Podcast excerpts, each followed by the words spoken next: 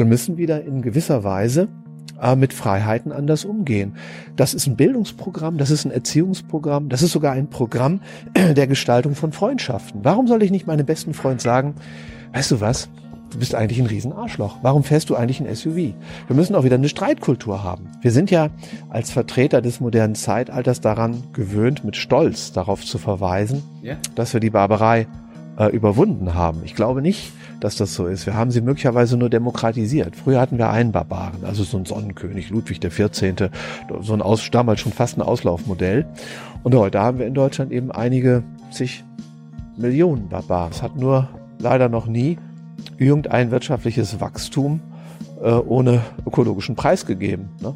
Was in der Bundesrepublik gerade vonstatten geht, das kann man als systematische Abschaffung der Ökosphäre bezeichnen. Wenn man mal die Frage stellt, was die effektivste Bremse ist, mit der wir das Wirtschaftswachstum ausschalten können, dann würde ich wirklich sagen, in dem Moment, wo wir kein Quadratmeter Fläche mehr in der Bundesrepublik Deutschland versiegeln dürfen, hört das wirtschaftliche Wachstum innerhalb kürzester Zeit auf. Und der nächste Schritt wird sein, wir müssen irgendwann Flughäfen und Autobahnen stilllegen und müssen uns die Frage stellen, ob wir es schaffen können. Bist du in Deutschland, du kannst unsere Autobahnen nicht stilllegen. Doch, das müssen wir sogar. Das ist so die Gretchenfrage, die jetzt sozusagen an die, an die Menschheit zu stellen ist. Sind wir jetzt, sind wir wirklich noch Barbaren oder eben dressierte Affen oder sind wir wirklich Homo sapiens, die von sich sagen, nein, wir, wir, wir durchschauen unser eigenes Spiel und wir können es schaffen zu überleben? Die Frage ist noch nicht beantwortet. Wir arbeiten dran, oder? Oder? So, eine neue Folge Junge Naiv. Wir sind wieder im Ocelot. Wer bist du? Ich bin Nico Pech. Ich lehre an der Universität Siegen im Masterstudiengang Plurale Ökonomik, bin Nachhaltigkeitsforscher und zähle zu den Wachstumskritikern innerhalb der wirtschaftswissenschaftlichen Zunft. Seit wann bist du das? Immer schon gewesen. Also Wachstumskritiker. Ja. Ne? Also Wirtschaftswissenschaftler bin ich natürlich geworden nach meinem Studium der Wirtschaftswissenschaften und das habe ich begonnen, oh, das liegt schon ein bisschen zurück, so ungefähr 1980. Wolltest du nach dem Abi genau das werden? Also das hast du quasi in der Schulzeit schon gemerkt, ah, hier Wachstum und so, kann nicht ewig so weitergehen? Absolut. Wirklich? Ja, ich komme aus einer Gegend, das ist so der Süden oder Südwesten Niedersachsens, in der Anfang der 70er Jahre so viele eklatante äh, Umweltschäden entstanden sind. Zwei Autobahnen, zwei Atomkraftwerke und eine wahnsinnig intensive Landwirtschaft, die rekordverdächtig war im Hinblick auf die pathologischen Nebenwirkungen, dass ich schon als Teenager äh, den Eindruck hatte, mit dem Wirtschaftswachstum stimmt irgendwas nicht. Nun muss man wissen, dass es da ja auch viele interessante Bücher gab, nicht nur das vom Club of Rome, mhm. sondern auch von Herbert Gruhl oder von äh, Ivan Illich, Erich Fromm, äh, Schumacher, Small is Beautiful. Das hat mich tatsächlich wirklich beeinflusst und als ich mein Abi machte, wusste ich schon, ich würde nicht Biologie oder sowas ähnliches studieren wollen, sondern wirklich Wirtschaftswissenschaften, um einfach mal dahinter zu äh, blicken, was da schiefläuft in unserem Versorgungs- und Wirtschaftssystem. Liebe Hörer, hier sind Thilo und Tyler. Jung und Naiv gibt es ja nur durch eure Unterstützung. Hier gibt es keine Werbung, höchstens für uns selbst. Aber wie ihr uns unterstützen könnt oder sogar Produzenten werdet, erfahrt ihr in der Podcast-Beschreibung. Zum Beispiel per PayPal oder Überweisung. Und jetzt geht's weiter. Aber ich meine, dann läuft ja unser Bildungssystem eigentlich ganz gut, weil es Menschen wie dich ermöglicht, oder? Also du hast wahrscheinlich alles, was du jetzt weißt über unsere Ökonomie im Studium gelernt und jeder neue Student und Studentin in Deutschland wird das auch lernen. Oder? Völliger Quatsch. Was? Also ja, völliger Quatsch. Unser Bildungssystem ist also dermaßen wachstums- und technikoptimistisch, dass die Kritik an diesen beiden Paradigmen nicht notwendigerweise Inhalt sozialwissenschaftlicher oder sonstiger Studiengänge ist, sondern man muss sich schon neben dem Studium auch andere Dinge anlesen, man muss in Diskurse einsteigen, die weitgehend vernachlässigt werden. Und in den Wirtschaftswissenschaften, zu denen ich ja gehöre, ist das ganz besonders eklatant. Und deswegen führe ich ja auch letzten Endes das Leben eines wirtschaftswissenschaftlichen Dissidenten. Und das habe ich auch am, am, eigenen Leib erfahren müssen, also etwa an der Universität Oldenburg, wo ich ja also nicht gerade so behandelt wurde wie jemand, der also wirklich zum Geschäft gehört. Wie wurdest du denn behandelt? Naja, ich habe dort äh, 15 Jahre gearbeitet und äh, habe dann acht Jahre einen Lehrstuhl vertreten. Und dann ist mir sogar nahegelegt worden, ich möge mich doch bitte mal dann auf den Lehrstuhl auch bewerben, als der dann ausgeschrieben wurde. Und dann war eine Buchungskommission eingesetzt worden, die zu einem bestimmten Ergebnis kam.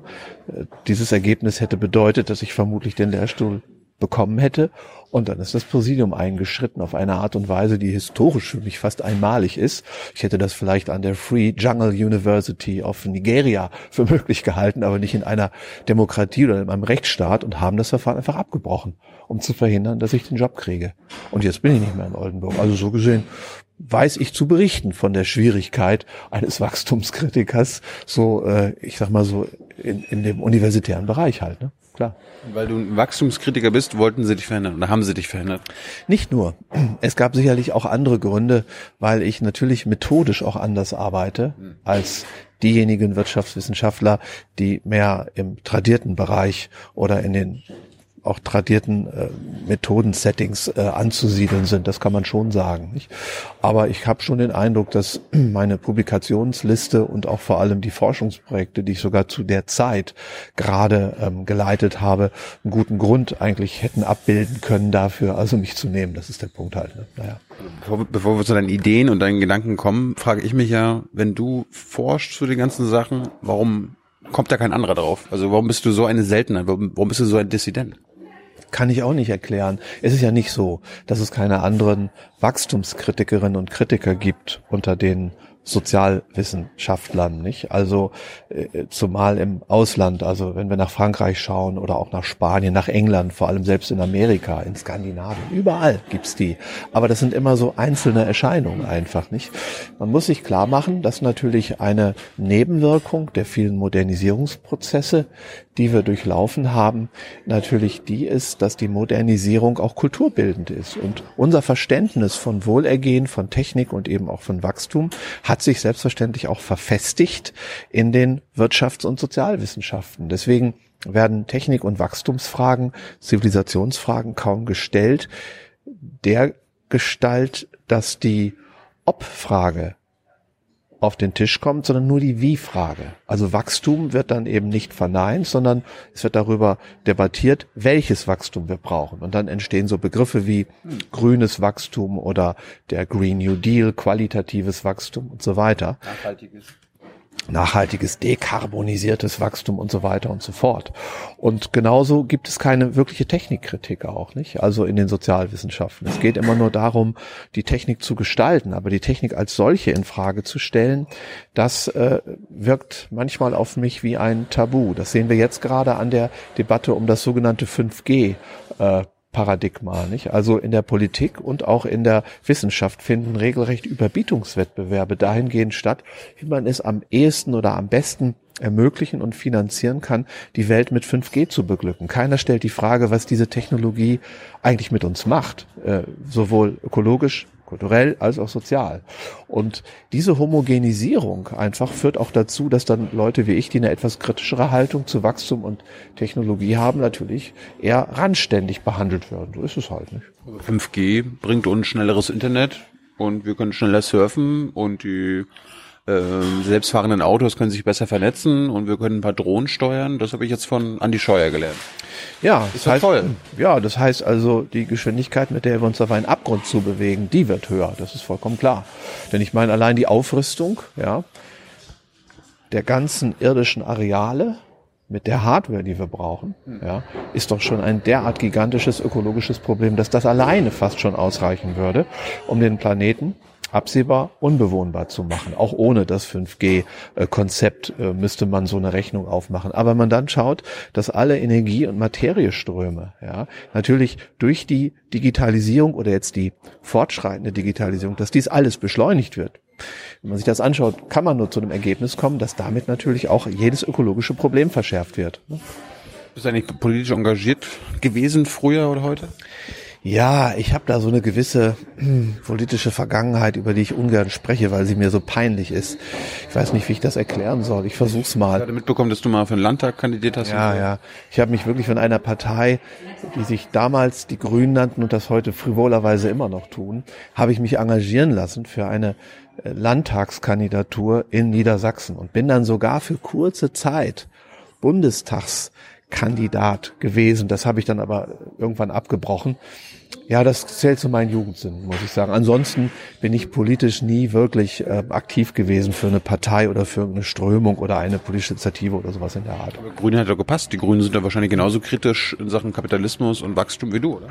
Also, einen Moment mal. Wir müssen mal Wachstums- und Kapitalismuskritik sauber voneinander trennen. Das ist der erste Punkt. Und der zweite Punkt ist, die Grünen waren möglicherweise würde mal sagen, während der ersten fünf Jahre ihrer Existenz, wenn wir den Existenzbeginn zurückdatieren auf 1980, vielleicht ansatzweise, ja, in manchen Nischen wachstumskritisch. Kapitalismuskritisch sowieso nie wirklich, ja. Spätestens als sich dann äh, der Realo-Flügel bei den Grünen komplett durchgesetzt hat, war vollkommen klar, dass auch Kapitalismuskritik im Kontext der grünen Politik äh, keinen Platz mehr hat. Es gibt dann heute bestimmt noch irgendwelche Ortsverbände in Deutschland, äh, wo es sicherlich auch kapitalismuskritische Grüne gibt, ja. Aber das ist auch nicht mein Vorwurf an die Grünen, dass sie nicht kapitalismuskritisch genug wären, sondern äh, dass sie äh, eine, eine Technik-Euphorie, eine, eine Fortschrittsgläubigkeit entwickelt haben, die eigentlich nicht in äh, Einklang zu bringen ist mit den Gründen dafür, dass die Grünen irgendwann mal tatsächlich entstanden sind.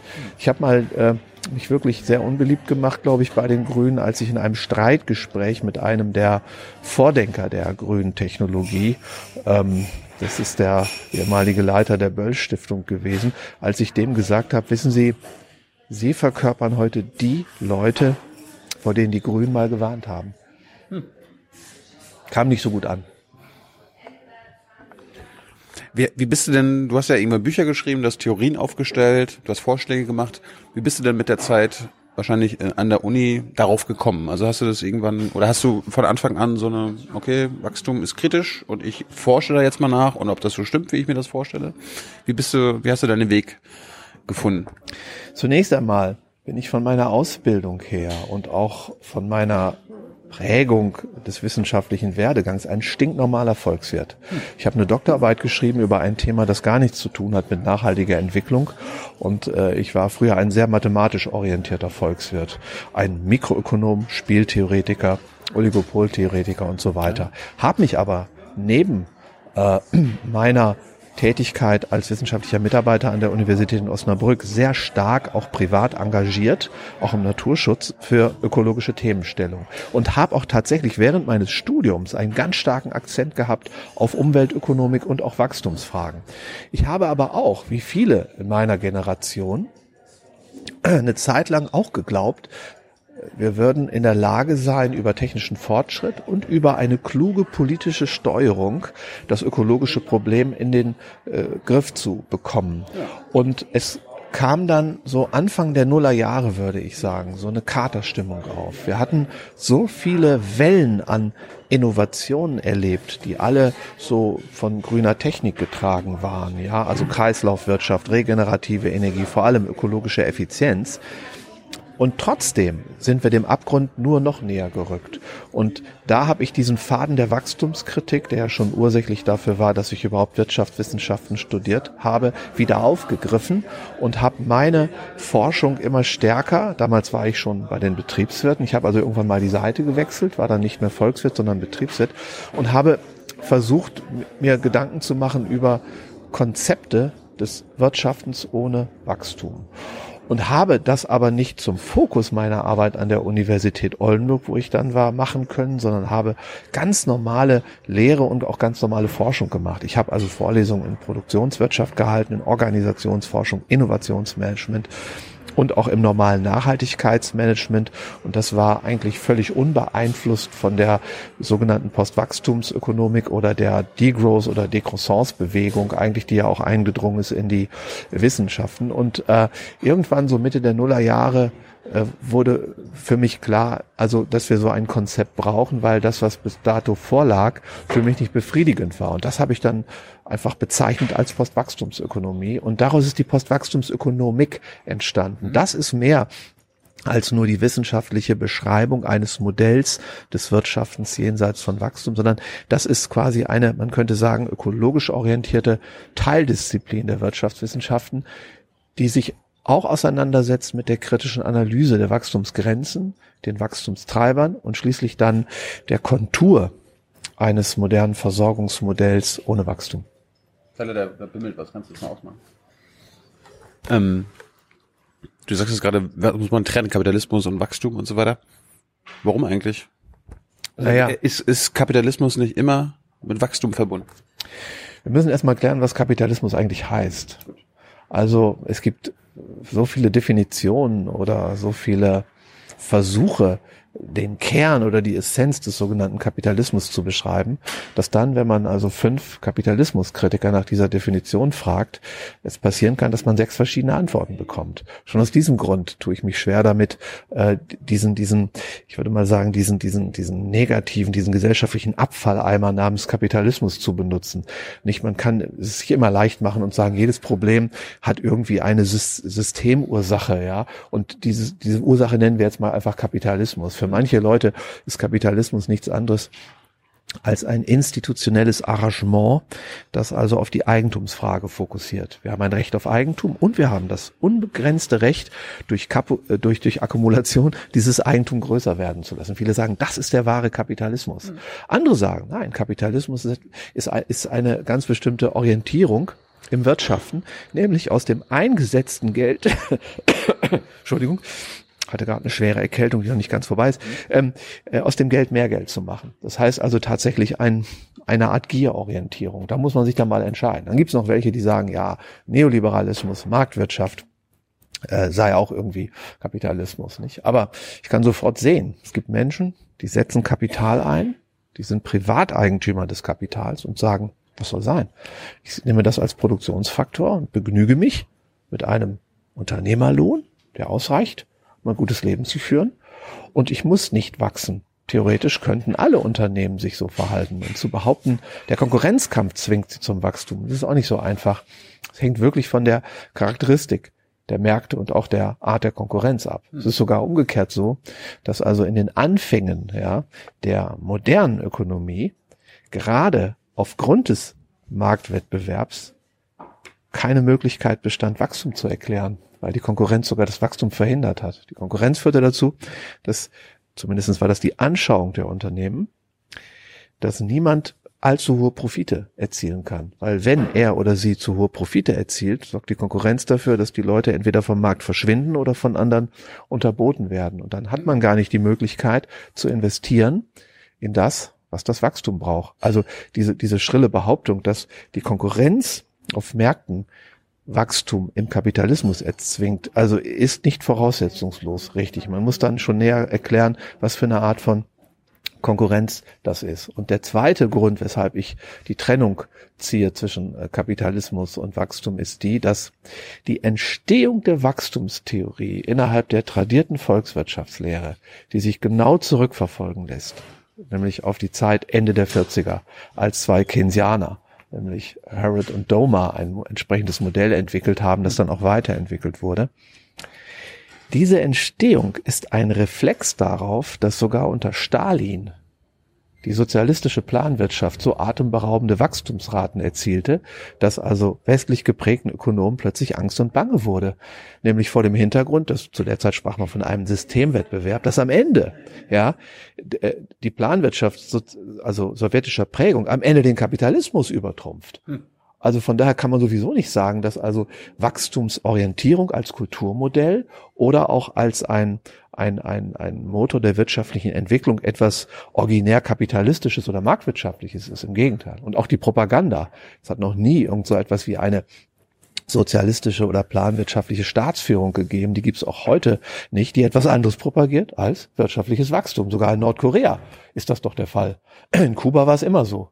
Und in der DDR und in der Sowjetunion erst recht. Es gab nichts anderes als eine Orientierung an wirtschaftlichem Wachstum. Ja, also so zu tun, als sei das so ein originäres Kapitalismusproblem. Nein, da müssen wir tiefer, äh, tiefer gehen halt, um die Ursachen zu finden. Ich würde sagen, die Moderne ist wachstumsträchtig. Der Aufbruch aus dem Mittelalter, ja, das ist eine Wachstumsdynamik und nicht einfach nur ein bestimmtes Wirtschaftssystem. Erzähl ruhig weiter, wenn du tiefer gehen möchtest. Lass uns bohren. Naja, es ist schlicht und ergreifend vielleicht unser Freiheitsverständnis. Wir haben versucht, uns bef zu befreien von Schicksalsabhängigkeit. Wir wollten uns nicht mehr bevormunden lassen vom Adel, vom Klerus und wir wollten auch nicht schicksalhaft abhängig sein äh, vom Wetter und von den Jahreszeiten. Ne? Und dieser Aufbruch sozusagen erstens aus der Unmündigkeit, zweitens aus dem politischen Drangsal, ja, der Beherrschung, ja, und dann drittens natürlich auch aus der ressourcenbedingten Knappheit. Das hat letzten Endes die Steigerungsdynamiken wachgerufen, die sich natürlich irgendwann nur übersetzen konnten in Wirtschaftswachstum, nicht? Jetzt leben wir in Deutschland ja angeblich in einer sozialen Marktwirtschaft. Wenn du das hörst, hat das jemals gestimmt? Stimmt das heute noch? Absolut. Absolut. Ja? Ja. Also ich würde sagen, dass der Parlamentarismus in Deutschland einer ganz bestimmten Systemlogik unterliegt, die sich im Laufe der Jahrzehnte nach dem Zweiten Weltkrieg mehr und mehr etabliert hat. Und diese Systemlogik lautet Schenke verteilen, Geschenke verteilen und Wahlen gewinnen oder keine Geschenke verteilen und Wahlen verlieren. Das war unter Ludwig Erhard nicht, noch nicht so ausgeprägt, der noch den Mut hatte, davon zu reden, dass die Bürgerinnen und Bürger zuweilen auch den Gürtel enger schnallen müssen. Das ist ja die berühmte Metapher. Aber nach und nach schon unter Helmut Kohl und dann erst recht äh, hat sich das als Politikmodell äh, durchgesetzt. Das heißt also, äh, ich glaube schon, dass das, was investiert wird in der Bundesrepublik Deutschland, um soziale oder vermeintlich soziale Probleme zu lösen, äh, ist absolut immens. Dass das teilweise nicht klappt, dass die Einkommens- und die Vermögensungleichheit sogar zugenommen haben, das steht auf einem anderen Blatt. Das ist dann sozusagen das Misslingen dieses Projektes. Aber ansonsten hat ja sogar die, haben ja sogar Neoliberale und Konservative das für sich entdeckt und überholen ja manchmal die Sozialdemokraten und Linken mit ihren Vorstellungen davon, was man alles investieren und tun muss, um in irgendeiner Form Menschen sozial zu emanzipieren. Und das geht eben nur über mehr Geld, über mehr Infrastruktur, über mehr Technik, über mehr Bildung und so weiter und so fort. Ja, aber das Geld ist ja da. Wir, wir haben ja nicht nur eine schwarze Null, wir haben sogar Überschuss. Ist doch ein gutes Zeichen. Unsere Wirtschaft funktioniert, brummt. Also da bist du da auf, auf einsamen Wege, oder? Naja, es hat nur leider noch nie irgendein wirtschaftliches Wachstum äh, ohne ökologischen Preis gegeben. Ne? Was in der Bundesrepublik gerade vonstatten geht, das kann man als systematische Abschaffung der Ökosphäre bezeichnen. Der Bauboom, den wir jetzt gerade haben, der speist sich ja aus so einem Dogma, das überschrieben ist mit, wir haben Wohnungsnot in Deutschland. Da muss ich das mal vorstellen. Wir haben in den 50er Jahren, haben wir so 15 Quadratmeter Wohnfläche pro Kopf verbucht. Dass das ein bisschen beengt war und an einen Hühnerstall erinnert hat, das sehe ich schon ein. Aber zehn Jahre später waren das schon zehn Quadratmeter mehr pro Kopf. Und in den 70er Jahren ungefähr ist dann die 30 Quadratmeter Marke mal geknackt worden. Jetzt mache ich mal einen Zeitsprung. Mitte der Nuller Jahre im Jahr 2007 hatten wir schon 42 Quadratmeter Wohnfläche pro Kopf. Ja. Und jetzt in diesem Jahr, wenn man auf die Homepage des Umweltbundesamtes geht, da werden dann immer auch die Daten des Statistischen Bundesamtes verwurstelt, können wir nachlesen, dass jetzt der neue Rekord, den wir erzielt haben, bei 46,5 Quadratmeter liegt. Und trotzdem machen wir im Moment alles in Deutschland, um die letzten Nischen, die noch verblieben sind, irgendwie mit Wohngebieten, mit Gewerbegebieten, mit Verkehrsflächen oder wie auch immer zuzuballern und äh, zuzupflastern. Ähm, und ähm, von daher können wir erkennen, dass also derzeit so etwas wie ein Amoklauf gegen den letzten Rest an ökologischer Vernunft äh, vonstatten geht. Deswegen freut mich das überhaupt nicht, dass die Bundesregierung quasi jetzt, äh, ohne sich verschulden zu müssen, sogar immer mehr Geschenke verteilt. Also sind wir jetzt quasi auch eine Wohnflächenwachstumsgesellschaft. Absolut, ja. Und, das, und Sagst du, dass wir das in, im Griff bekommen müssen, dass wir vielleicht weniger Wohnfläche brauchen oder dass wir wenigstens aufhören sollten zu wachsen? Was ist deine oder oder preist du das schon in deine Überlegung mit ein, dass wir immer mehr, immer mehr Platz haben wollen? Ich habe ja gerade schon was über meine ganz, ganz kurze politische Vergangenheit gesagt. Der Hauptgrund dafür, dass mich die Grünen damals dafür begeistern konnten, für die Landtagskandidat zu spielen. Übrigens als direkter Gegenkandidat damals des zu der Zeit noch amtierenden CDU-Umweltministers. Das war total spannend. Und der Hauptgrund war, dass im Parteiprogramm der Grünen mal gestanden hat, das war Anfang der 80er, dass wir endlich aufhören müssen, Flächen zu verbrauchen, dass wir also ein Bodenmoratorium brauchen. Das finde ich so spannend, weil man mal die Frage stellt, was die effektivste Bremse ist, mit der wir das Wirtschaftswachstum ausschalten können, dann würde ich wirklich sagen, in dem Moment, wo wir kein Quadratmeter Fläche mehr in der Bundesrepublik Deutschland versiegeln dürfen, hört das wirtschaftliche Wachstum innerhalb kürzester Zeit auf, weil es keine Branche gibt, auch nicht die sogenannte digitalisierte oder virtualisierte, keine Branche gibt, die in irgendeiner Form expandieren kann, ohne mehr Flächen in Anspruch zu nehmen. Hm. Ja, und das hat mich total begeistert. Und wir werden natürlich erstmal als Zwischenschritt werden wir also einen Stopp der Flächenversiegelung natürlich erreichen müssen. Und ich bin wirklich der festen Überzeugung auch, dass irgendwann absehbar äh, ein, ein Zeitalter anbrechen wird, wo wir wieder dazu übergehen, versiegelte Fläche tatsächlich irgendwie zu reaktivieren, zu renaturieren. Wir haben vor allem in der Industrielandwirtschaft auch irgendwann das Problem, wenn die EU jetzt zusammenbricht, wovon ich ausgehe, irgendwann früher oder später, weil der Euro schlicht und ergreifend nicht zu retten ist, werden möglicherweise gar nicht mehr die Möglichkeiten bestehen, diesen abstrusen äh, Agrarhaushalt aufrechtzuerhalten. Und das könnte bedeuten, dass dann ein Teil der subventionsabhängigen industriellen Landwirtschaft äh, ja, nicht zu retten ist. Und dann haben wir da diese ganzen Agrarruinen. Das wird der erste Schritt sein.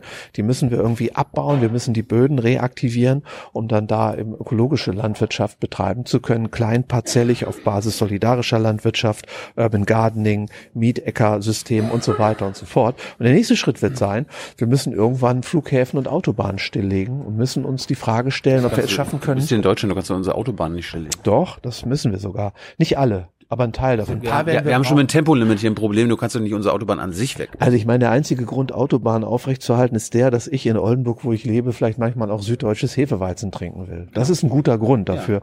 dass es auch Autobahnen gibt. Aber ich brauche da nicht so ein dichtes System von Autobahnen, wie wir es jetzt haben. Und schlimmer noch sind Flughäfen. Und die Frage ist ja, können wir solche Flächen oder auch Gewerbegebiete, wenn die Wirtschaft irgendwann kollabieren wird, ob wir diese Gewerbegebiete tatsächlich, statt sie nur umzuwidmen, im Sinne einer wohlverstandenen Konversion, ob wir sie teilweise wirklich auch entsiegeln können. Nicht? Das werden dann, das werden dann auch wirtschaftspolitische Programme sein müssen. Ne? Jetzt sind wahrscheinlich ein paar Zuhörer und Zuhörerinnen aufgeschreckt. Warum, kannst du kurz erklären, warum wir die Autobahnen und die Flughäfen über, also schlussendlich stilllegen sollen? Ja, weil die Mobilität ist neben der Digitalisierung letzten Endes der Sargnagel der Zivilisation. Weil erstens per, ja, erstens per se und direkt ist die ökologische Zerstörungskraft des Flugverkehrs und natürlich des Automobil- und des Güterverkehrs äh, nicht zu toppen. Ja? Und zweitens sind das ja quasi die Lebensadern einer Wachstumswirtschaft. Weil wenn wir nicht die vielen Verbindungen zwischen den Wertschöpfungsstationen herstellen können, aber auch Menschen nicht so mobil äh, werden lassen können, dann kann eine arbeitsteilige, spezialisierte und damit wachstumsbefähigte Wirtschaft so nicht existieren. Das heißt also, äh, wenn ich ein Auto stilllegen will, muss ich es ja auch nicht in die Luft sprengen, sondern es reicht ja aus, irgendwie keinen Sprit zu haben oder die Luft abzulassen. Und wenn ich ein Wirtschaftssystem davon abbringen will, weiter zu wachsen, muss ich auch die entsprechenden Stellen suchen, an denen das System wirklich die Achillesferse hat. Und das ist die Kommunikation und das ist der Transport. Ne? Aber wie gesagt, auch aus direkten ökologischen Gründen ist es klar, dass also gerade der Verkehr in Deutschland äh, also jedes Jahr also die ruinösesten Negativrekorde äh, aufstellt. Nicht? Warenverkehr, motorisierter Individualverkehr und vor allem Flugreisen, aber auch Kreuzfahrten, also die ganz abstrusen äh, Dinge, die man so als spätrömische Dekadenz bezeichnet. Das alles wächst ja ohne Ende. Aber das will ich mir noch gönnen. Also ich habe ein ganzes Jahr gearbeitet und mhm. will wenigstens zwei Wochen im Jahr mal irgendwie nach Sri Lanka fliegen oder mit, ja. mit einem Kreuzfahrt mit der AIDA irgendwo hinfahren. Mhm. Warum willst du mir das wegnehmen? Jetzt stelle ich mal die Fragen hier. Wer gibt dir das Recht dazu? Ich mir selbst. Ich habe das ja verdient. Naja, aber wenn du das dir Geld habe ich ah, mir ja. verdient ah, ja. mit meiner Arbeit. Ah, ja, erstens glaube ich nicht, dass man also als Mensch so viel Arbeit verrichten kann, dass in irgendeiner Form darstellbar ist, dass dieser Arbeit ein immer größerer, ja, physikalischer Batzen entgegensteht, der man, der also sozusagen als gerechter Lohn in irgendeiner Form ausgezahlt werden kann. Die sind ja nicht während der letzten Jahre neue Arme gewachsen oder so. Das heißt, die physische Leistung deines Körpers nimmt sogar ab mit dem Alter. Ich kann davon ein Lied singen. Ich bin ja älter als du. Und deswegen ist es eine Anmaßung, einfach zu behaupten, äh, ein Mensch könne das Recht haben, also äh, bei minimaler eigener physikalischer Leistung eben gigantische Maschinerien, wie also Energie freisetzen oder äh, befähigen, irgendwie physische Gewalt auszuüben. Äh, also dies alles in Anspruch zu nehmen, das ist schlicht und ergreifend eine Anmaßung. Und ich würde es sogar als Barbarei bezeichnen. Wir sind ja als Vertreter des modernen Zeitalters daran gewöhnt, mit Stolz darauf zu verweisen, Ja. dass wir die Barbarei äh, überwunden haben. Ich glaube nicht, dass das so ist. Wir haben sie möglicherweise nur demokratisiert. Früher hatten wir einen Barbaren, also so ein Sonnenkönig, Ludwig der 14., so ein Aus, damals schon fast ein Auslaufmodell. Und heute haben wir in Deutschland eben einige zig Millionen Barbaren. Denn der ökologische Rucksack eines spätmittelalterlichen Barbaren, Barbar, äh, war natürlich äh, kleiner als der ökologische Rucksack, den heute manche Leute mit Ende 20, Anfang 30 haben. Ne? Durch Flugverkehr, durch Autoverkehr, durch Digitalisierung, durch das in Anspruch nehmen, äh, extrem ökologisch, äh, äh, ja, also schadensträchtiger Dienstleistung und so weiter und so fort. Und die Frage, woher das Recht kommt, dies zu tun, obwohl wir doch Kraft unserer Bildung und Aufklärung wissen, was wir tun. Wir haben ja einen Klimaschutzdiskurs, wir haben einen Ökodiskurs seit Jahrzehnten, ja, oder einen Diskurs zum Absterben der Arten und so weiter und so fort. Dies also trotzdem zu tun, wieder besseren Wissens, das wirft eine interessante ethische Frage auf und wirft die Frage auf, in welchem Zustand diese Gesellschaft ist. Ja, sind wir eine Barbarei oder sind wir wirklich so etwas wie eine, äh, ich sage mal, progressive Demokratie? Das, das macht sich an der ökologischen Frage fest. Aber wie soll ich denn nach Sri Lanka kommen? Ansonsten. Nochmal, mit welchem Recht musst du nach Sri Lanka? Wer gibt dir das Recht? Du könntest genauso den Anspruch stellen. Wir sind da nur alle Menschen, wir, wir, wir sind alle Menschen, wir sind alle Teil dieses Planeten. Wir haben doch quasi das Recht, uns unseren Planeten anzugucken. Nein, das Recht haben wir nicht. Wenn die Konsequenzen äh, dieses Anschauens äh, äh, ferner Orte äh, letzten Endes in der Summe Austausch der Zivilisationen, wir tauschen uns aus. Völkerverständigung, wie kannst du dagegen sein? Nein, es ist, es ist pure Willkür zu behaupten, dass es ein Recht auf so etwas gibt. Und es ist noch willkürlicher zu behaupten, dass dies notwendig sei, um auf diesem Planeten Frieden zu stiften oder einen äh, lebhaften interkulturellen Dialog zu stiften oder dergleichen mehr. Das sind alles, das sind alles Konstruktionen, die keine, keine wirklich das ist, ist Große einfach unfair. Die haben. Menschen in Sri Lanka haben viel besseres Wetter als wir in Deutschland. Also müssen wir doch wenigstens die Möglichkeit bekommen, das ein bisschen zu genießen. Ja, aber genauso könnte man auch sagen, na ja, also, um was Tolles zu erleben, müsste man auch mal in den Krieg ziehen dürfen. Es gab ja Interviews mit serbischen Chetniks, als damals diese schrecklichen Dinge passierten im Balkan.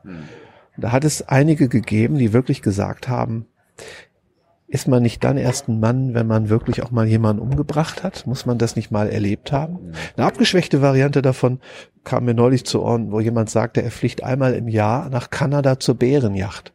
Und er schießt da nicht nur einen Bär, sondern er isst dann auch das Bärenfleisch. Das sei für ihn wirklich ein Moment, der ihn spüren lässt, warum er eigentlich geboren wurde. So wichtig sei das. Wo setzen wir da die Grenze? Wo setzen wir die Grenze dessen, was ein Mensch mit Recht wirklich beanspruchen kann? Wenn wir diese Debatte nicht führen, fallen wir weit zurück ins Mittelalter. Immanuel Kant. Freiheit und Verantwortung. Hans Jonas Prinzip Verantwortung. Humanismus.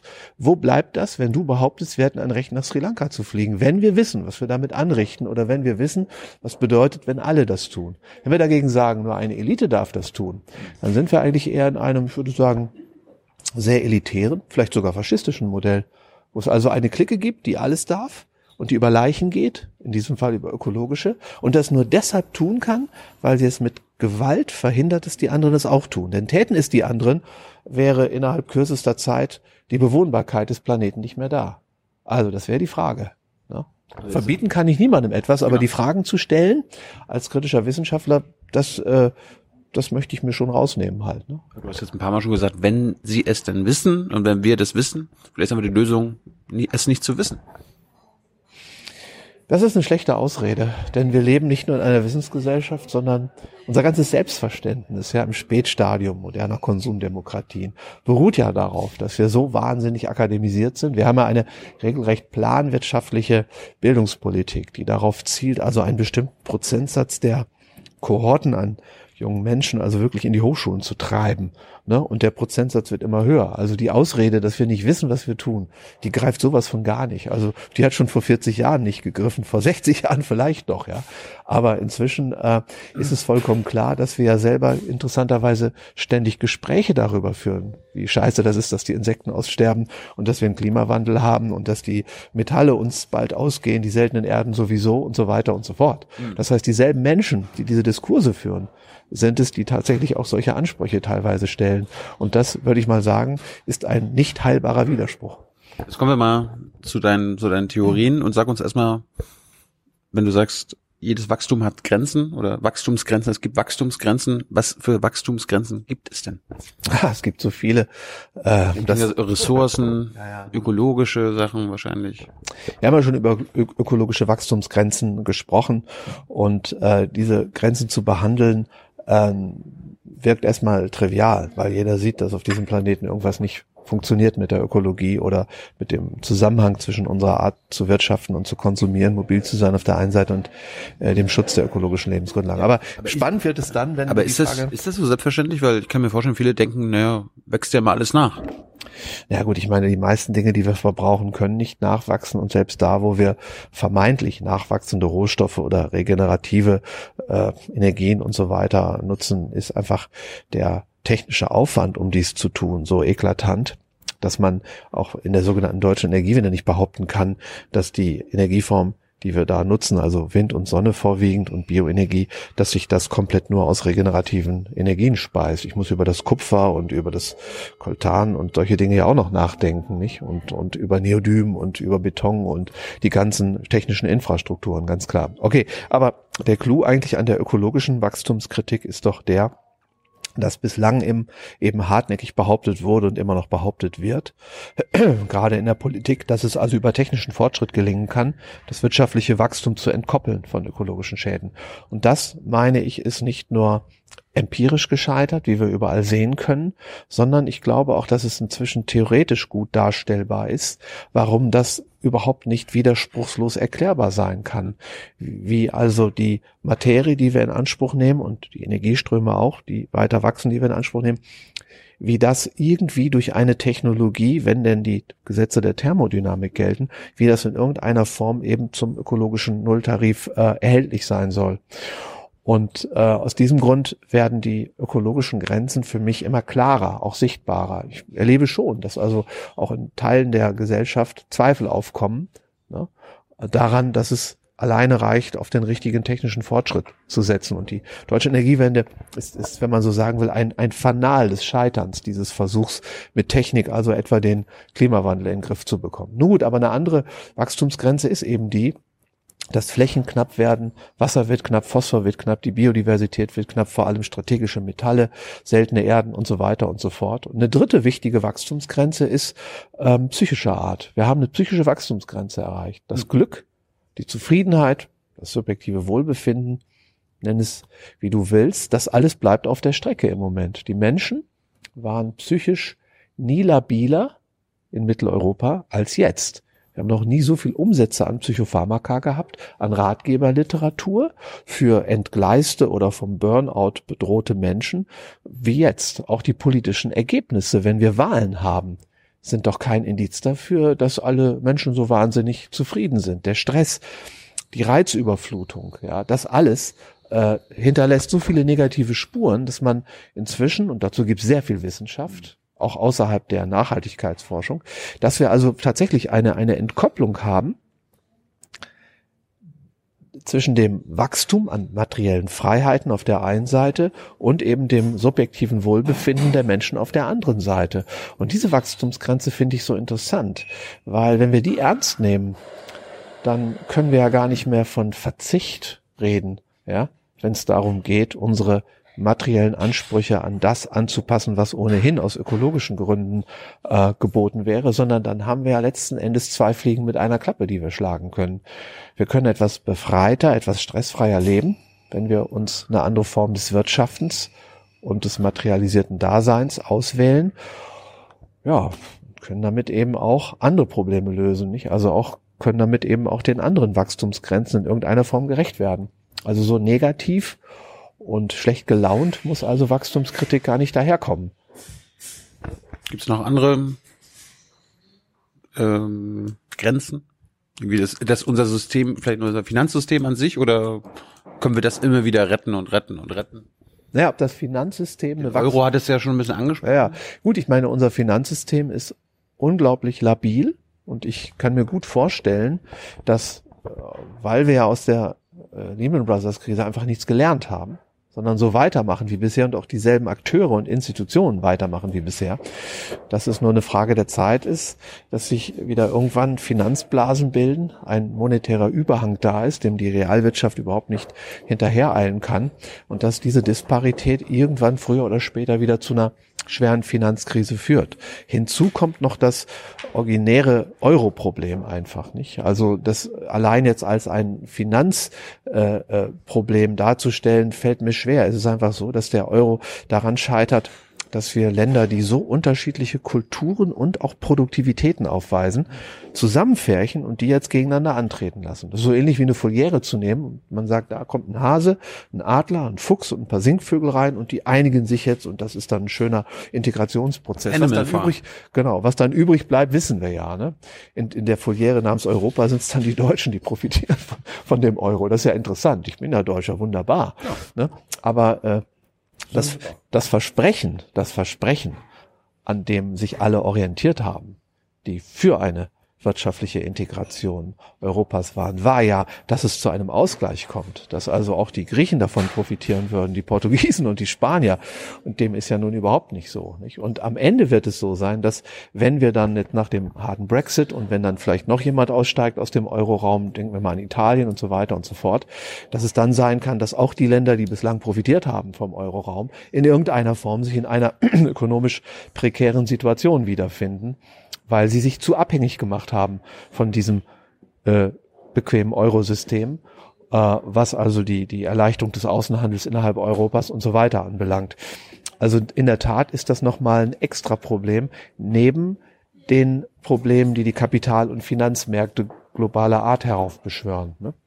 Also klar kann man sagen, dass auch das eine ernstzunehmende Wachstumsgrenze ist. Das haben wir auch erlebt, als die Lehman Brothers Krise vonstatten ging, dass also die, äh, ja, die realen Wachstumsrate in Europa eine schwere Delle hatten. Ne? Wenn ich jetzt sage, Nico, äh, ich stimme dir dazu, der Euro, das System ist jetzt nicht ganz sicher, sehr labil, wie du sagen würdest, aber ich will den Euro trotzdem behalten, so als, als aus politischer ähm, Motivation heraus. Hättest du denn eine Idee, wenn quasi das Ziel ist, den Euro zu behalten, das System an sich zu behalten, wie das System dann besser gemacht werden könnte?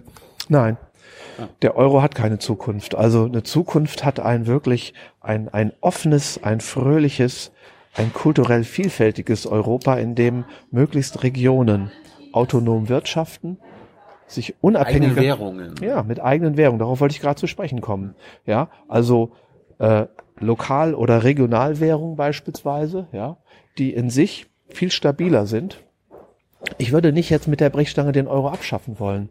Vielleicht kann der Euro zukünftig als Ergänzung zu einem System der Regionalwährung eine wichtige Funktion haben, damit der europäische Kontinent natürlich nicht abgekoppelt ist von der Weltwirtschaft. Das würde ich nicht wollen, weil das ist auch für mich politisch fragwürdig, weil dann natürlich wirtschaftliche Gründe äh, einen, einen zu starken Nationalismus äh, befördern könnten. Das kann niemand wollen. Aber die Globalisierung, wie sie jetzt vonstatten geht, ist auch keine Lösung. Zwischen diesen Polen müssen wir also in irgendeiner Form äh, eine Balance finden. Und die Balance kann nicht die sein, die wir jetzt gerade in Europa haben. Und ähm, von daher glaube ich nicht, dass es darum geht, den Euro zu retten, sondern den Euro als so eine Restgröße zu haben, damit es eine international äh, konvertierbare Währung gibt. Ne? Äh, als Ergänzung eben zu den regionalen Währungen. Da machst du ja auch nicht beliebt. Oh nee, natürlich nicht. Aber das ist auch nicht mein Job. Das Schöne ist, wenn man A kein Unternehmer ist, nichts verkaufen muss und B kein Politiker ist, nicht gewählt werden muss, kann man äh, in gewisser Weise auch die unangenehmen Dinge aussprechen oder zur Diskussion stellen. Das kann mir vorstellen, wahrscheinlich in diesem System, wie immer du es nennen willst, in, der, in dem wir leben, gibt es wahrscheinlich Treiber des Wachstums. Wer sind das? Oder was, was sind die Treiber und was willst du bei denen ändern? Naja, Also ich würde zunächst einmal unterscheiden zwischen angebotsseitigen und nachfrageseitigen Treibern. Über die angebotsseitigen Treiber ist viel gesprochen und geschrieben worden und da wird viel gestritten. Natürlich gibt es die marxistischen Wachstumskritiker, die sagen, es liegt alles am System, es liegt am Wachs, äh, Entschuldigung, es liegt am, am Eigentum, ja, weil wenn also jemand investiert und benötigt Kapital, dann bekommt man das Kapital nur, wenn man Renditen erwirtschaftet. Du gibst mir auch kein Geld, äh, wenn ich dir nicht sage, dass du irgendwie eine Rendite dafür bekommst, weil du ein Risiko eingehst oder weil du auf das Geld vorübergehend verzichtest und dann muss ich eine Prämie dafür zahlen. Das ist so eine, so eine, so eine landläufige Theorie, die man in den äh, Textbüchern der Wirtschaftswissenschaften so vorfindet.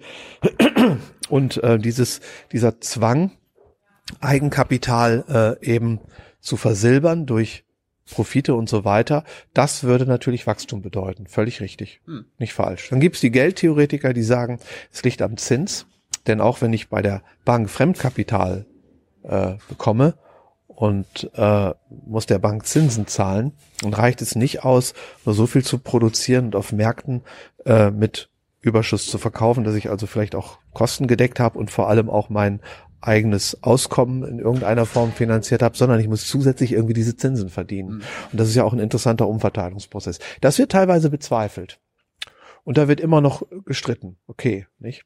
Und dann gibt's natürlich immer noch einen Wachstumszwang, der schlicht und ergreifend aus dem Industriemodell folgt. Warum? Je mehr Realkapital ich investiere, je mehr Maschinen ich habe, Je mehr Infrastrukturen ich habe, desto mehr Materie habe ich, die immer auch verschleißt. Sie muss reproduziert werden. Ich muss die Abschreibung in irgendeiner Form berücksichtigen. Und das bedeutet, dass ich im Vergleich zu einer Selbstversorger- oder spätmittelalterlichen Handwerker- und Agrargesellschaft dieses Produktionsproblem, Reproduktionsproblem habe. Und das muss ich miterwirtschaften. Ja, und das ist eigentlich für mich ein dritter Wachstumstreiber, der auf der Angebotsseite zu verorten ist. Aber selbst wenn wir es schaffen würden, durch geeignete Rahmenbedingungen oder durch eine kleine Revolution oder von mir aus die Vergesellschaftung auch des Kapitals, diese Wachstumstreiber abzuschaffen, haben wir es noch lange nicht geschafft eine, eine Wachstumsbefriedung der Ökonomie oder Gesellschaft herbeizuführen. Es bleiben dann noch die nachfrageseitigen genau. Wachstumstreiber. In einer Gesellschaft, in der Menschen metaphysisch obdachlos sind, also ein Herrgott nicht mehr existiert und auch sonst keine Werte oder Ziele jenseits des materiellen mehr äh, existieren, ist ja die Identität und auch das Selbstwertgefühl eines Menschen nur noch abhängig, kann nur noch abhängig sein von den materialisierten Symbolen der Freiheit, des Wohlergehens und der Selbstverwirklichung. Und in so einer Welt kann es keine Obergrenze für das geben, was sich äh, Konsumentinnen und Konsumenten noch wünschen könnten, weil die Logik des Wettbewerbs ja nicht nur auf die Angebotsseite, also auf die Gütermärkte beschränkt bleibt, sondern Menschen vergleichen sich überall. In der Nachbarschaft, wir vergleichen uns, wie bist du angezogen, was hast du für ein Smartphone, welches Auto fährst du, und welche coole Party gehst du heute oder wo bist du letztens hingeflogen? Das heißt, Menschen untereinander fangen ja auch an, äh, also zu konkurrieren im Hinblick darauf, welche soziale Position, welche Coolness, welche ästhetische und kulturelle Anschlussfähigkeit sie haben, wie viel Aufmerksamkeit sie auf sich ziehen. Nicht die Ökonomie der Aufmerksamkeit winkt ja wirklich äh, in jeder Ecke. Und weil das so ist, gibt es keinen Stillstand, was die Befriedigung der materiellen Bedürfnisse anbelangt. Wenn jetzt alle in Berlin dasselbe iPhone haben, ja, und irgendwann tauchen Gruppen auf, die ein vergoldetes iPhone haben, die sich damit in gewisser Weise symbolisch, ja, abheben, dann gibt es sofort Nachahmer, die möchten auch gerne einen solchen Dis Distinktionsgewinn haben. Und irgendwann geraten die ins Hintertreffen, die mit dieser neuen, kultivierten Form des sich Abhebens ja, die, also die, die ja noch nicht also dieses Niveau erreicht haben und die allen nehmen dann hinterher. Das gilt für Nahrung, das gilt für Klamotten, das gilt einfach für alles. Und aus diesem Grund haben wir auch kulturelle Wachstumstreiber. Und die kann man nicht dadurch in den Griff kriegen, dass man sagt, äh, wir schaffen das Eigenkapital oder den Kapitalismus oder irgend sowas ab. Mhm. Sondern das ist eine kulturelle Aufgabe. Und die zu behandeln ist natürlich unglaublich äh, vielfältig, auch schwierig, das ist vollkommen klar. Aber das setzt eben Bewegungen sozialer Art voraus, von denen wir einige natürlich schon kennen, weil sie real existieren. Aber das ist das dickste Brett, das wir vor uns haben, wenn wir die ökologischen Lebensgrundlagen noch verändern wollen. Das spricht unsere Lebensstile, unsere Lebensführung an. Das stellt an uns die Frage, äh, wollen wir dieses Spiel mitspielen oder schaffen wir es, ohne wie Aussätzige oder Partykiller dazustehen, tatsächlich aus dieser kulturellen Wachstumslogik auszusteigen. Begnügen wir uns damit, also vielleicht ohne Smartphone oder mit einem schlechten und verkratzten alten Smartphone dazustehen. Begnügen wir uns damit, in unserer Stammkneipe nicht darüber berichten zu können, wann wir das letzte Mal in der Karibik waren oder in Sri Lanka oder so ähnlich. Halten wir das aus.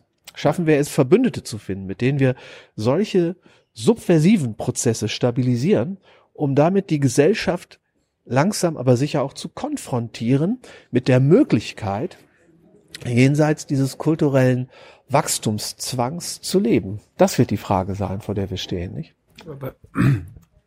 Ist das unsere Kultur oder ist es nicht einfach so eine menschliche Eigenschaft an sich, die du einfach uns nie austreiben kannst? Super kluge Frage.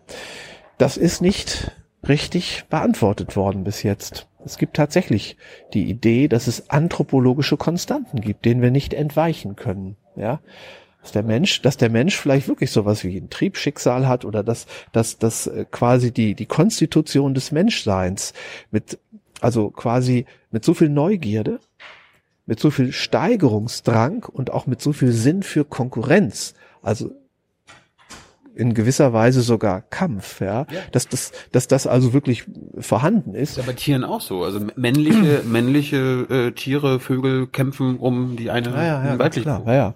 Die Frage ist nur, ob sich diese Art, ja, der Konkurrenz, der Neugierde, des Spieltriebs, ja, ob sich das immer nur übersetzen lässt in wirtschaftliches Wachstum oder ob es auch nicht andere Möglichkeiten gibt halt nicht. Ich kenne so Leute, die Musik machen, ne, in Bands spielen, Jazzer, Rockmusiker und so weiter und so fort, die irre Kämpfe ausfechten, ja, wo also äh, Musiker wirklich total darum kämpfen, ein bestimmtes Solo von John Coltrane wirklich so möglichst naturgetreu wie möglich nachzuspielen. Da kann man wirklich Jahrzehnte mit verbringen, sich sowas beizubringen. Davon wächst die Wirtschaft nicht. Die werden einfach nur fingerfertiger, diese Leute, und kommunizieren viel und so weiter. Es gibt in der Kunst, es gibt im Handwerk, es gibt im Sport, es gibt in so vielen Lebensbereichen, ja, auch in der sozialen Kompetenz, gibt es Beispiele, auch historisch gewachsene Beispiele dafür, dass also Konkurrenz und auch dieser Versuch, andere zu überflügeln, nicht notwendigerweise materialisiert sein muss. Ja, das ist die, das ist die eine Seite natürlich. Und die andere ist, wenn wir denn besser sind als Affen, oder als dressierte Affen, dann müssten wir doch eigentlich in der Lage sein, eine Kulturleistung zu erbringen, die trotz dieser anthropologischen Konstanten uns so zivilisiert, dass wir es schaffen,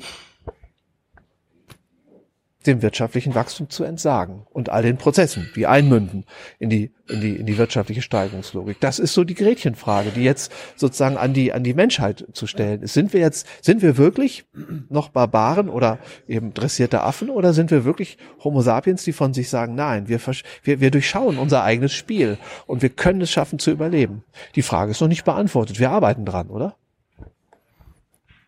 Hilft denn jetzt zum Beispiel der IPCC-Bericht, der sagt so, was wir bis 2030 beschlossen haben müssen und was wir bis 2050 geschafft haben müssen, äh, bei zum Beispiel deiner Vorstellung von ne, Postwachstum und so weiter und so fort, weil wir müssen ja zum Beispiel bis 2050 fossile Mobilität quasi abgeschafft haben, eingestellt haben. Wir müssen 100% erneuerbare, also in unsere Energie aus 100% Erneuerbaren holen.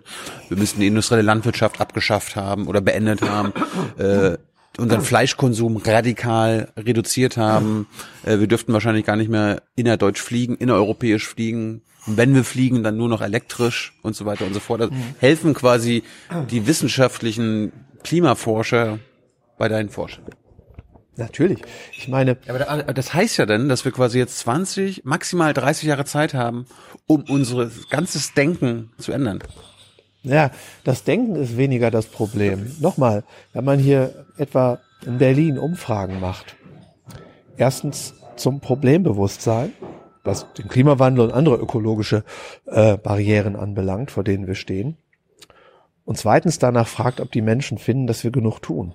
Dann sagen wie immer in solchen Umfragen, die gibt es ja tatsächlich, ja. sogar auch vom Umweltbundesamt, und sagen 95 bis 98 Prozent, ja, wir haben ein Problem, und zwar ein Überlebensproblem, und B, es wird viel zu wenig gemacht.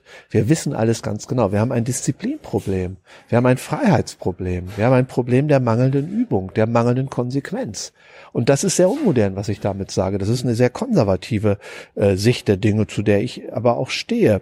Also wir müssen wieder anfangen, vermeintliche Modernisierungsschritte, äh, die in Frage zu stellen was steht einem Menschen auf einem ökologisch begrenzten Planeten überhaupt zu?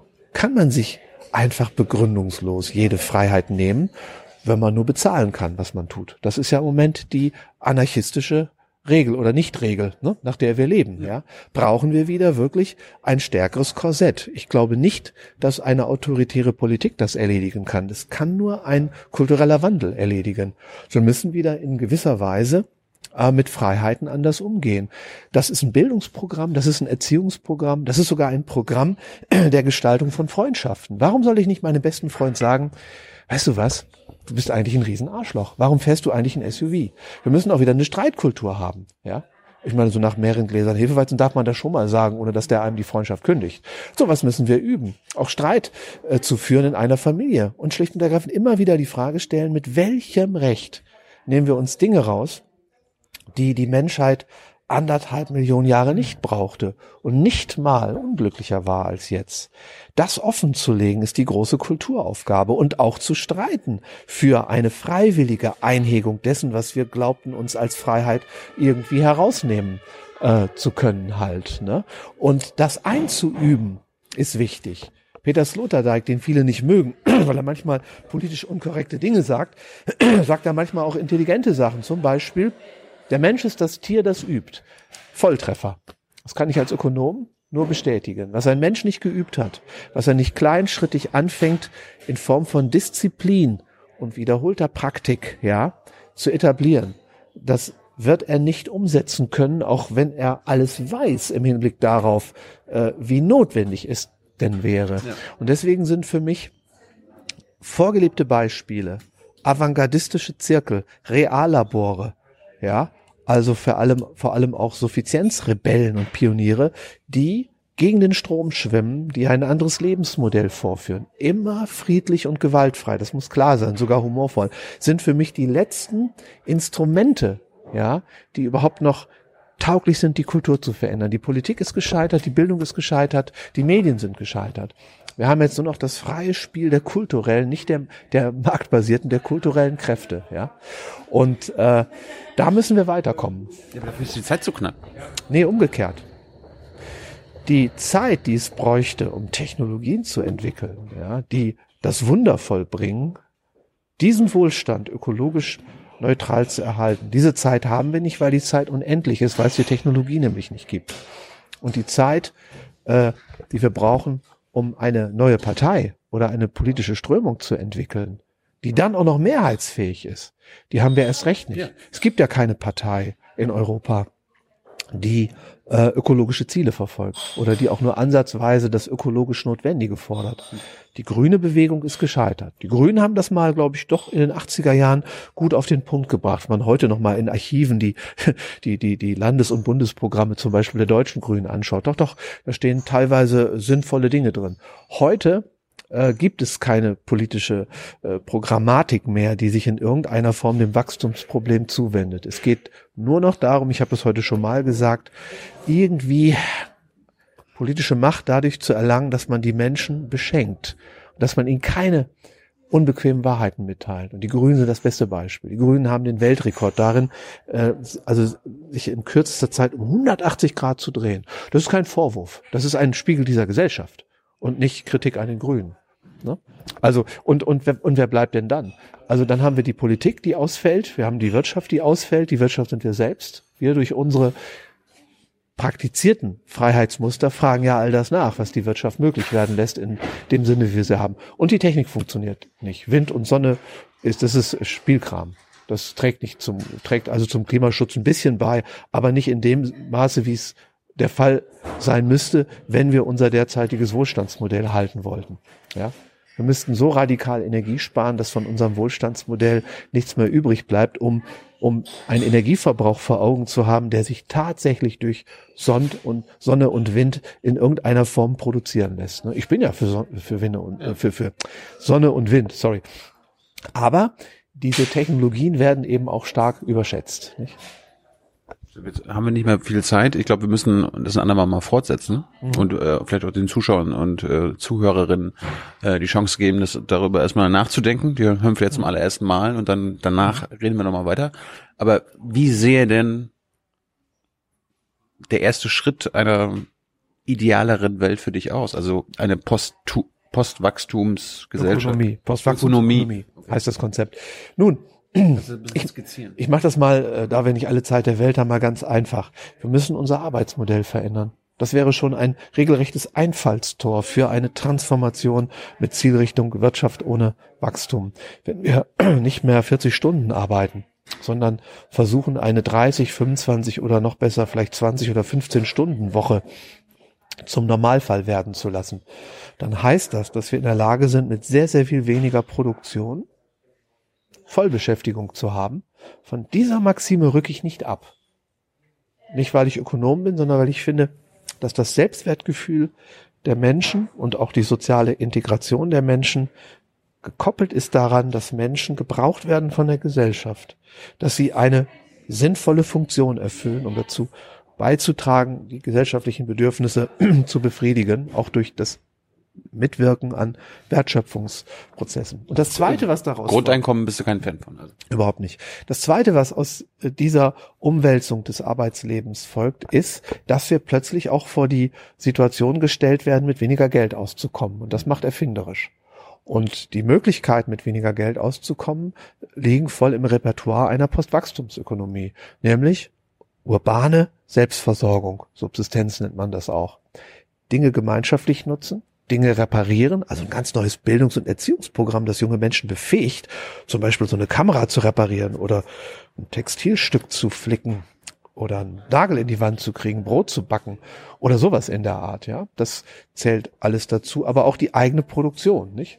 Also nicht nur im Prinzessingarten hier, äh, in Berlin, sondern natürlich auch anderswo, weil ähm, wir mit Holz, mit Metall so umgehen können, dass aus vernutzten Gegenständen etwas Neues entstehen kann. Also Handwerk und Kunst werden dann ganz wichtige Aspekte sein und weniger der Umgang mit digitalen Geräten. Und die Zeit, die wir dafür brauchen, hätten wir ja gerade dann. Hm wenn wir ein anderes Arbeitsmodell haben. Ne? Aber das ist nicht alles. Wir brauchen natürlich auch eine andere Einstellung zur Genügsamkeit, also eine Suffizienz. Bewegung brauchen wir. Weil es ist klar, wenn wir also die Wirtschaft, zumindestens die, die industriell gestaltet ist, irgendwann um die Hälfte zurückgebaut haben und wir in der Lage sind, das Arbeitszeitmodell daran anzupassen, daraus folgend wiederum, weil wir nur noch 20 Stunden arbeiten, 20 Stunden übrig haben, ja. um selbst zu produzieren, Dinge gemeinschaftlich zu nutzen, Dinge zu reparieren, werden wir trotzdem nie wieder auf dieses Niveau der materiellen Opulenz kommen, das wir jetzt erreicht haben. Das heißt, es bleibt ein Rest auch an Notwendigkeit übrig, sich mit weniger zufrieden zu geben. Und das nenne ich eben Suffizienz.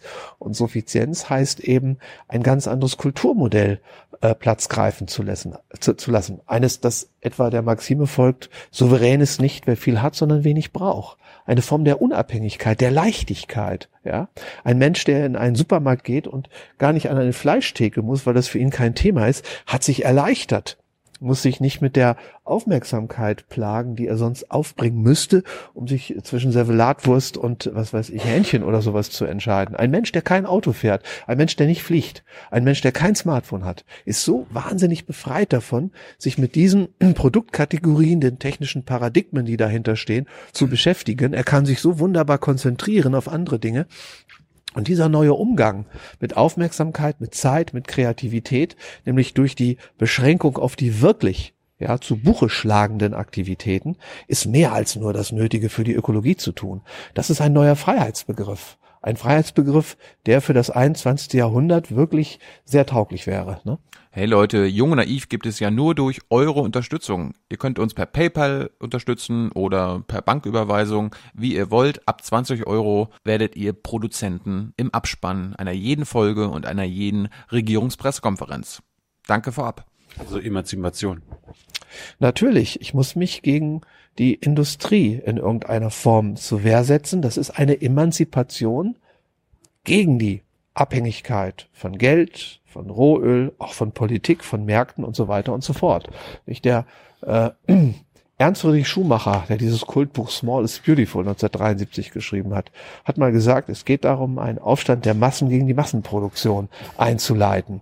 Und das ist keine Revolution, die gewaltsam erfolgt, sondern das ist das fröhliche Nein sagen, die Entsagung. Wer die Welt retten will, muss nicht über eine Kunst des zusätzlichen Bewirkens nachdenken, sondern über eine kluge Unterlassung. Es kostet kein Geld, braucht kein Gesetz, keine akademische Ausbildung, sondern das kann jeder Mensch sofort für sich umsetzen. Das kann in Gruppenprozessen erfolgen.